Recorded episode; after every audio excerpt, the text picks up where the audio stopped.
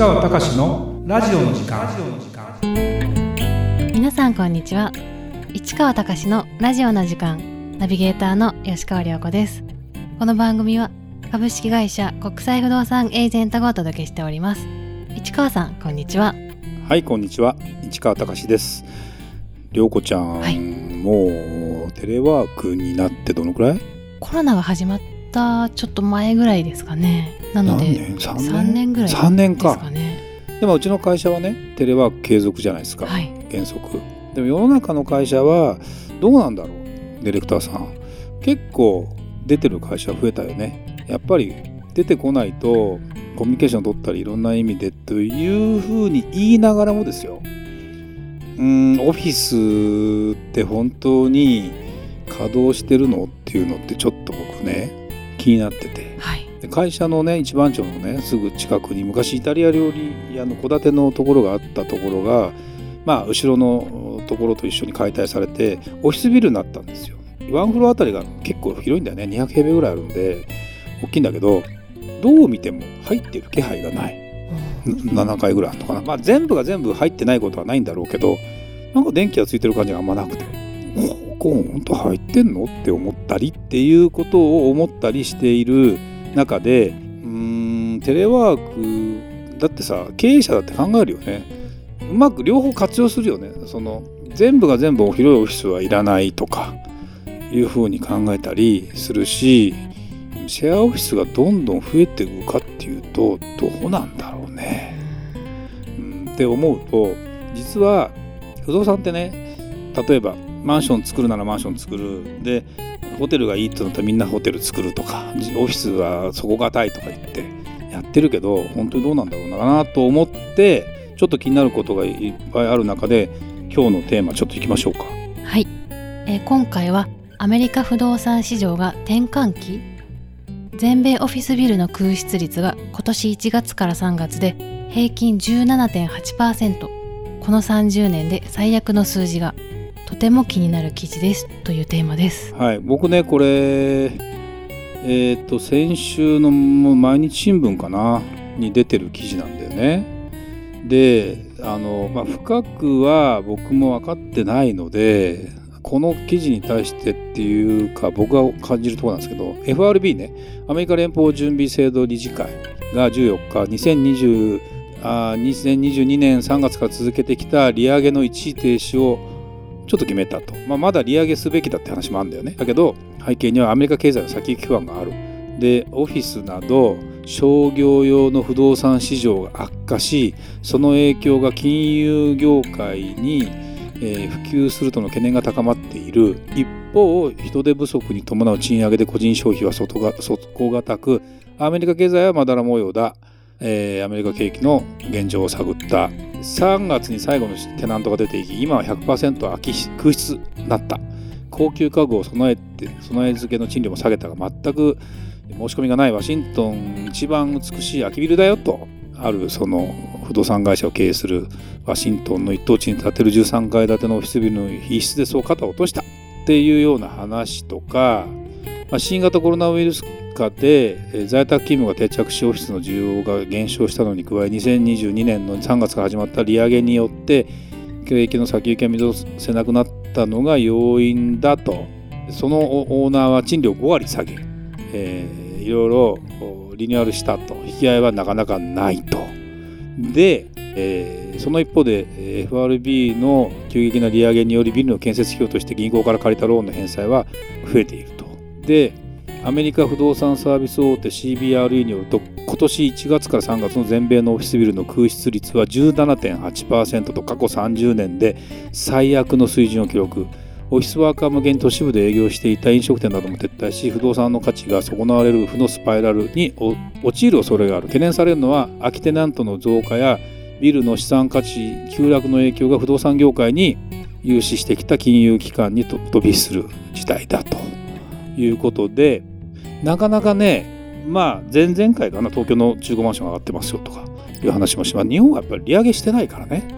だけどアメリカに関してかなり利上げをしています。それを考えて景気が要は景気が悪くなっても物価を抑え物価上昇を抑えたいと。だから利上げをしますと。でヨーロッパもそれに追随ある程度ちょっと追随している。でアメリカは冷えてるはずだと。まあ冷えてるはずだっていうかね。やっぱだからその原理原則を考えると不動産の価格っていうのは下がっていく要素は絶対あるんですよ。でででも日本がいいとアメリカもいいんじゃねってなんか感覚的に思ったりしない？感覚的に？なんかわ分かんないんだけどあの自分のところがいいと向こうに何が起きててもなかなか気づかないじゃん。でこういう記事とかを見ないと本当に分かんないし日本もその在宅勤務じゃないところが増えてきた。でもよくよく見るとさっきね最初に冒頭に言ったけど空いてるフロアとかあるよねって思ったりするわけですよ。でもビルを壊して新しいビルっていっぱい建てたりさしてるわけですよ。でじゃあ例えば銀座とかもいろんなのが出たり入ったりしてるけど飲食とかかなりねコロナでやられたりして空いてる可能性は十分あると思うんだよね。なんて思ったりする中で言うとちょっとやっぱりねまあまあなんていうのかな。あの気になります。で気になるからだからなんだというよりもやっぱりですね、えーこういうことが起きてるんだよっていうことを考えると日本の不動産投資も含めて考えると、まあ、割安だから日本の不動産買いに来てるって言いながらも当分だからやっぱりあれだよねコロナ禍でもすごく通用したのは住宅だよね。で今インバウンドが戻ってるからホテルとかが急に戻ってるわけよ。でホテル解体とかまあそういう意味では羽田空港に近いところの大田区みたいなところは民泊特区って言ってて言って要は民泊で、えー普通だったら180日しか年間営業しちゃいけません。民泊で運営するなら。っていうのが特区は別にその規制ありませんと。そうするとそれに合わせて不動産価格が上がって土地代も上がってみたいな。で今大田区で土地探してもほんと高い。びっくりするよぐらい。でそれは何でかって羽田空港の空港線っていうねあの大鳥居とかねいくつかあるじゃない。あの各駅停車しか止まんないような。はい。昔は、まあ、見向きもされなかったんだけど今高いんだよね。だって僕なんたまたまある会社さんがちょっと土地探してくれって話があって今探してるんだけどいやいやもう自分のあのイメージからどうかな。1.5倍ははるかに超えてるというか。それをまた思惑でなかなか手出さないような会社がやっぱり買って転売できたらもうラッキーと思いながら、まあ、できなくてもなんとか潰しが効くじゃない？自分のとこでそのマンション建てて民泊運営みたいな形で売り売り抜ければいいやとか。でやっぱりだからそういう特別なんだろうな特別なところに関してはものすごくやっぱりあ集まってるんだけど全体的に言うと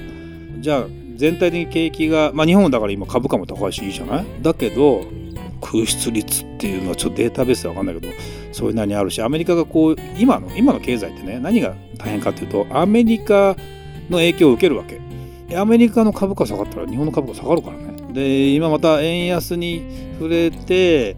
まあある意味うまくやってるとは思うんだけどやっぱりねニューヨークダウとかがわって下がってくると全体のマネーの傾向。じゃあその分日本に全部がシフトしてくるかって一時的にあったとしても日本だけがこう日本が全体的に勝つっていう話はなくて世界全体が不況に陥る可能性もあるっていうなんかねあの構造的になかなか難しいし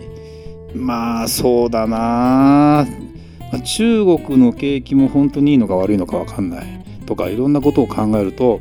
いやいやいやちょっとねこの、うんまあ、この記事だけで何かを気にするような話じゃないんだけどまあ多分皆さんこんな記事に注目しないんだよねこういう時期は。だからこれを見ながらですねやっぱりやっていかなきゃいけない。だって例えばさアメリカがややばいな例えばアメリカの銀行が潰れましたって話があったじゃない。で政府があの救いました。で例えばそれがヨーロッパに波及してスイスのクレディ・スイスが経営悪化して UBS が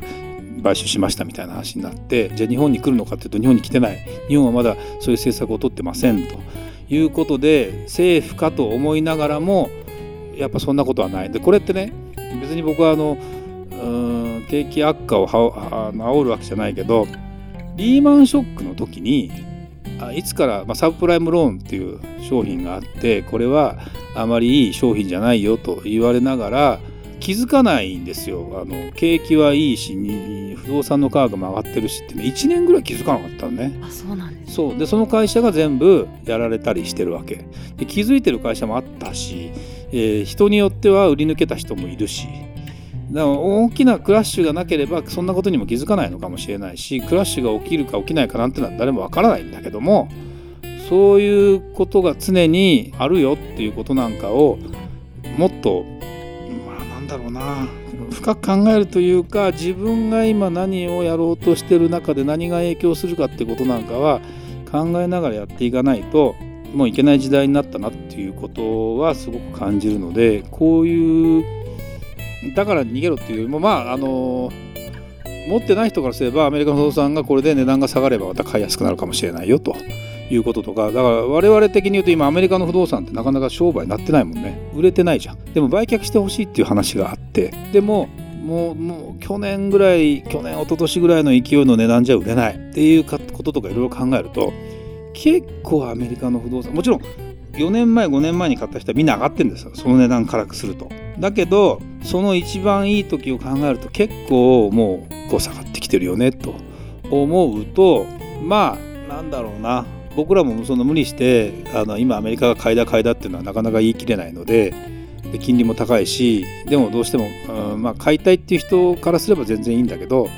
だからやっぱり日本の不動産をどうしてもうちも今やろうとしてたりするんだけどもそんなことなんかがいろいろ起きたりするってことなんかをちょっと考えるとまたまあでもアメリカが買いやすくなる時は来るんだろうね。あ来ますかね。来る来る来る。やっぱこう循環だから基本的には。だからまあそういうこともあるので何でもいけいけと思わないでほしいし値段は下がるタイミングはもしかしたらこういうところに来てるし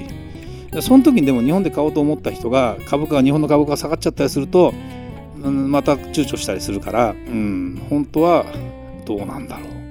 日本だけ経済落ち込まないで海外が下がってくれるのが一番 ありがたいんだろうけど、ね、まあ、そしたらまたいろんなチャンスがあるし、えー、でもそれはアウトバウンド的な話だからインバウンド的なものからすると今海外が日本に注目して金低金利だし買おう買おうって言ってでもうん中古マンション高いしね日本なんかね。高いですよねと思うとまあねそんないろんなことがちょっと交錯してる昨今でございます。はいありがとうございました。それではまた次回お会いしましょう。